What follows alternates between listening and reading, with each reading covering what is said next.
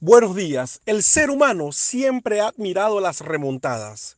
Dentro del ámbito del deporte se habla de remontadas cuando un deportista o un equipo consigue dar vuelta a un resultado que en primer momento era negativo. Logran cambiar las circunstancias y terminan ganando.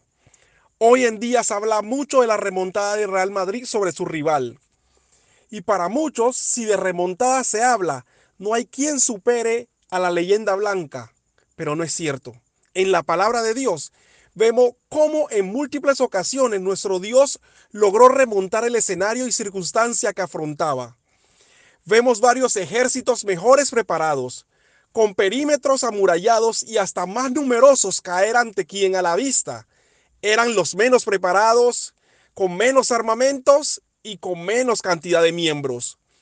No pudo Jericó con sus grandes murallas que le garantizaban no ser penetrado por sus rivales, ni los filisteos con el mejor paladín del momento, y tampoco los sirios, rondeando por completo a un profeta y un pequeño ejército en comparación uno con el otro.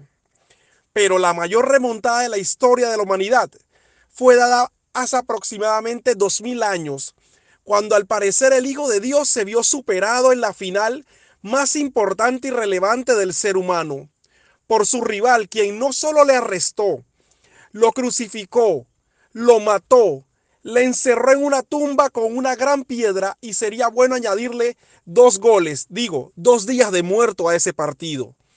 Y cuando todo parecía estar definido al día tercero, se dio lo impensable, una ventaja que era imposible ser revertida. Jesús hizo la remontada más impresionante.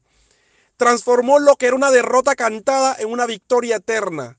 Y lo mejor que no lo solo lo hizo para él, sino que dejó dicho que resucitaríamos con él, lo que también nos dio una esperanza, una fe sólida y real. Sabes, si eres hijo de Dios, en tu ADN está el ser vencedor, el tener la capacidad de revertir cualquier resultado adverso diagnóstico negativo y juegos casi perdidos.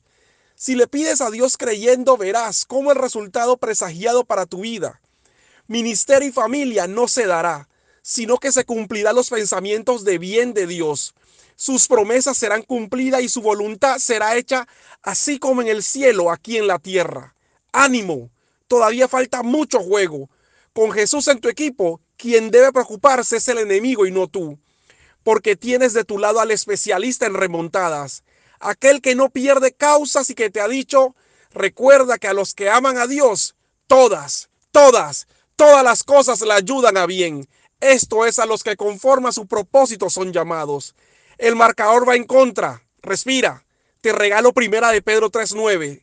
No devuelvas mal por mal, ni insulto por insulto. Más bien bendice, porque para esto fuiste llamado, para heredar una bendición viene tu remontada. Hay una bendición reservada para ti en la herencia que Dios preparó de antemano para tu vida.